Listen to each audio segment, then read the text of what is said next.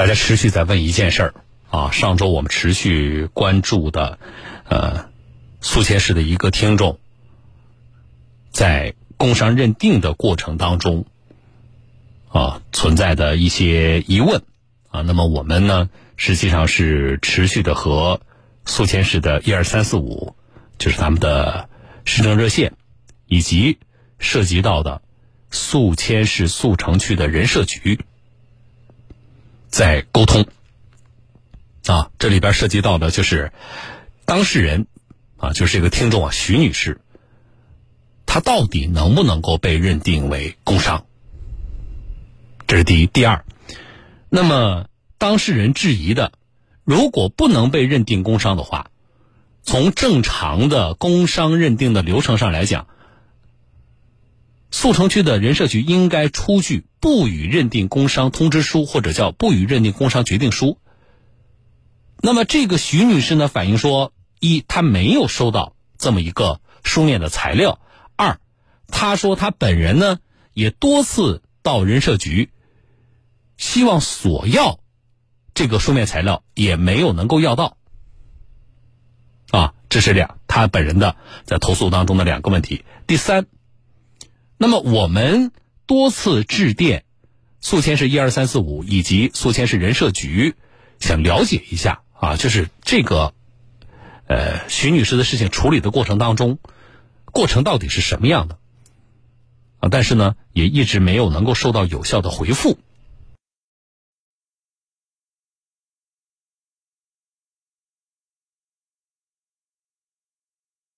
呃，我们终于在今天正式的。和宿迁市宿城区的人社局就这个事情呢做了一个沟通。来，接下来我来连线的是宿迁市宿城区人社局党组副书记、副局长司勇啊，司局长你好。哎，您好，主持人您好。嗯，这个事儿我终于跟你们正式的对对上话了 啊，而且呢，确实我们很多的听众朋友非常的关注。呃，首先是刚才我说的，就是这个听众徐女士。他的这个情况到底能不能够被认定工伤？你们整个的这个过程啊和结果认定的结果是什么样的？好的，主持人您好。呃，徐女士呢反映的问题啊，就是到底能认能不能认定为工伤？嗯，这个该案件呢，呃，我们认为啊，它是不符合。工伤认定情形的，就实际上今天我再问你，还是说你们依然坚持它是不符合工伤认定情形的，对吧？对对对。为什么？呃，这是呢，依据啊我们工伤保险条例，嗯，第十四条第六项及呢这个最最高人民法院呢关于审理工伤保险行政案件若干问题的规定，嗯，第五和第六条相关政策，嗯，呃，第一点呢，因为徐律师啊，他确实是因私外出的。因私外出，对吧？对，嗯，好。第二点呢，就是徐律师呢，他受伤的地点不在呢上班的合理路径上，所以啊，不能认定为工伤。嗯，那这一点实际上，你最开始他当初，因为这是一年前的事了，对吧？他一年前去你们那里的时候，你们完全就以上的这个，包括就说我们为什么觉得你不能认定工伤，对吧？这是一个，另外一个我们的这个具体的依据，你有正式的跟他都已经。详细的说过吗？呃，说过。呃，今年的一月十五号呢，我们社保局工作人员呢，就是电话联系了当事人女士，到我们市民服务中心工商窗口呢，这个来进行当面的告知。嗯。啊，该案呢就是无法认定为工伤的。嗯。就建议他呢，就是可以啊，就是撤回申请。嗯。屈女士呢，在当场呢也表示撤回了。嗯。并要求呢退还。这个申请资料，嗯，工作人员呢也就当场啊退还给他了。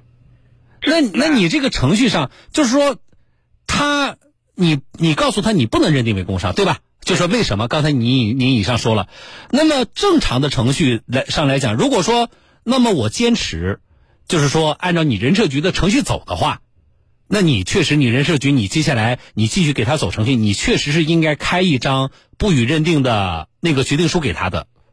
正常程序是这样的，对不对？对。但是他这个环节，那所谓的这要要什么撤回材料，这是我怎么理解这个流程？他要求这个撤回之后呢，你等于啊，就是案件就撤销了，程序就终结了。嗯。因此呢，我们就无法这个出具书面的不予认定工伤决定书。那他之前，因为他要要评定嘛，他肯定提交了给你们很多材料，包括呃那个像事故责任认定书等一系列的材料，应该是提交过给你们的。是的。但是这些东西现在不在你们局里。呃，没有没有，当时跟他讲过之后啊，他把这个材料拿回去了。嗯。啊，他自己放弃了。那但是这个他正常程序上不是应该由这个徐女士当本人啊？他不是他是不是要写一个申请啊？就是我本人申请撤销了，因为我有这个权利嘛，我是当事人嘛，对不对？呃，他是这样，他呢当时没有这个写这个申请。嗯，你们有没有向他提出来说你要你要写一个申请呢？哎，如果他要呢要不把这个材料啊，就是带回就是拿回拿回去，嗯，然后呢这个写个申请，我们呢就继续往下面走，按照这个程序来往下推进，嗯，啊，到时候我们呢就可以给一个。这个书面的不有认定工伤书，因为当时呢啊，他这个我们同志啊跟他讲过之后，建议呢说你这个认不能认定为工伤，嗯，所以呢他一一听讲说那既然不行了嘛，嗯，那我就拿回去了，就是这样，所以就把材料也都拿走了，啊啊啊！是。那么从你们的角度说，你这个流你这个程序就是其实你也没办法进行了，因为你没有材料了，啊对，是这个意思是吗？是的，哎，好的啊，那么回来说，其实我们找你们。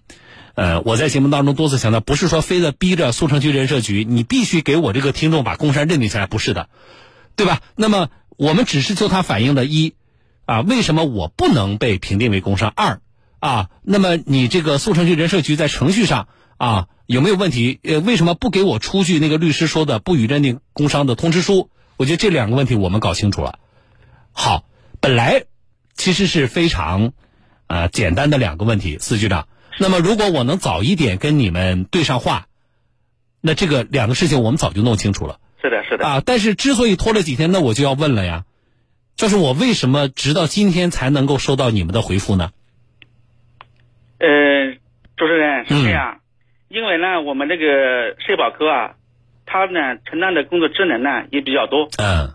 呃，特别是近期啊，我们正在开展这个省人民一体化。人社一体化信息平台建设这一块，目前呢正在呢这个平台建设的验收。嗯，我们科室呢可以这这这么说吧，近阶段一直呢到乡镇啊到我们社区呢进行实地的进行验收。嗯嗯，同时呢，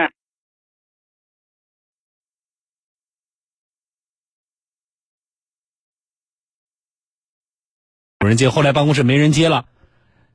是的，是的，也是下去做这个。到对，到下面镇里面呢和社区啊，嗯，对我们省里面一体化信息平台嘛，嗯，这个现在已经上线了，嗯，是建设方面的来进行，呃，每家进行这个验收。嗯嗯嗯嗯，好啊，我经常跟基层的各职能部门打交道，啊，我知道基层的工作不好做，啊，大家确实很不容易。但是呢，通过这个事情，我还要说一个但是，就是，啊，我们在日常处理，特别是直接跟我们群众利益切身相关的这些个案的时候，啊，尽管说每一个都是个案，具体到每一个人，但是对于当事人来说，就是极其重要的事情，啊，所以呢，我们可能还除了我们正常的程序之外，像他这个，我们可能还是要做好这个解释的工作，让他完全明白，就是你你拿走材料到底意味着什么。对不对？那么我的正常程序是什么？我的这个国家的规定的法律法规是什么？我觉得，特别是一线的窗口的工作人员，我们可能还要多一些耐心，也要更专业啊，能够向我们的这个群众把话说清楚。您说呢？是的，主持人。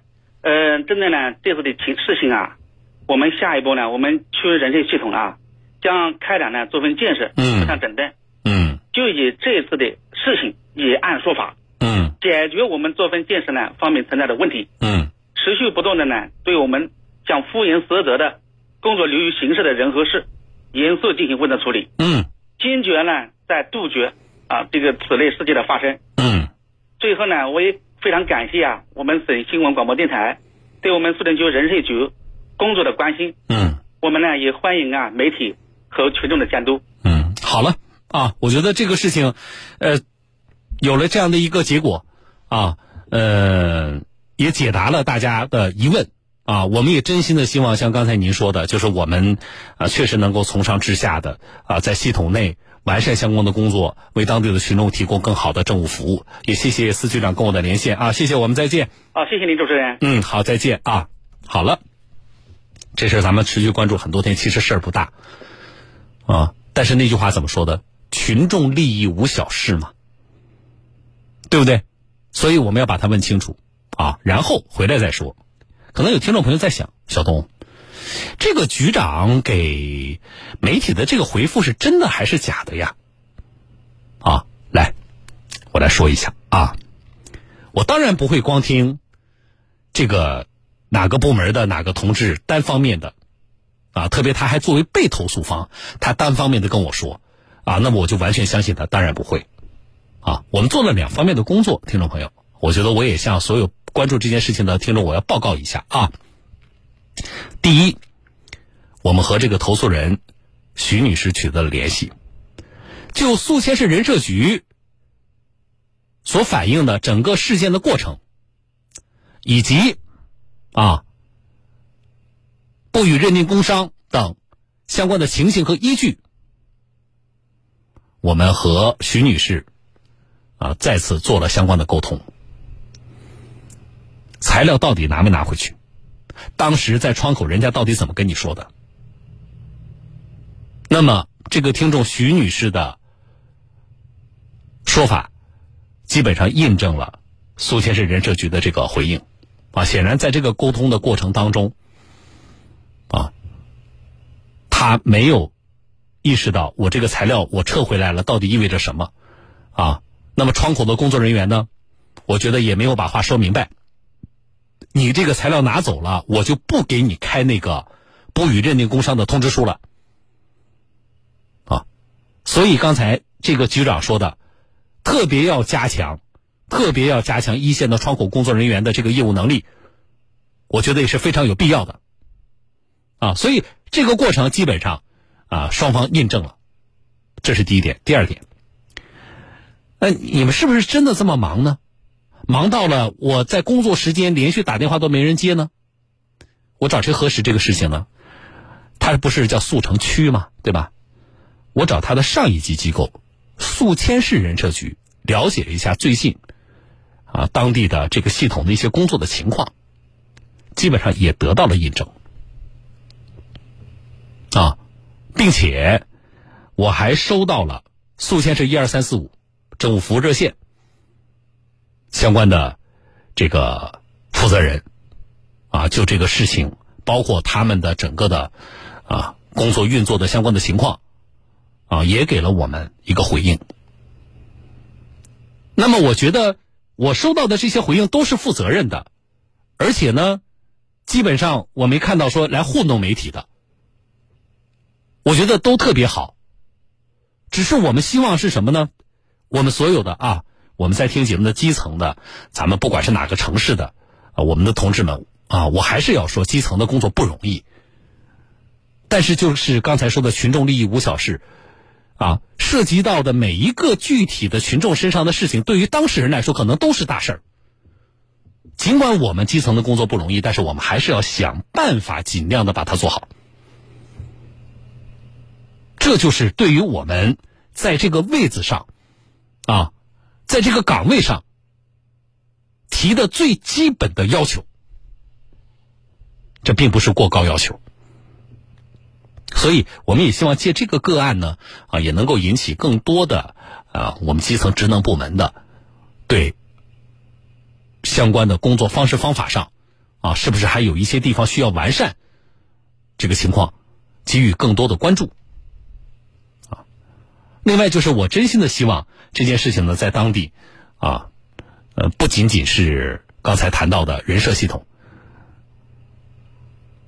能够有更好的相关的排查呀、提升啊。啊，为什么说这个话呢？在我上节目之前，我收到了呃两张照片啊，这两张照片是什么呢？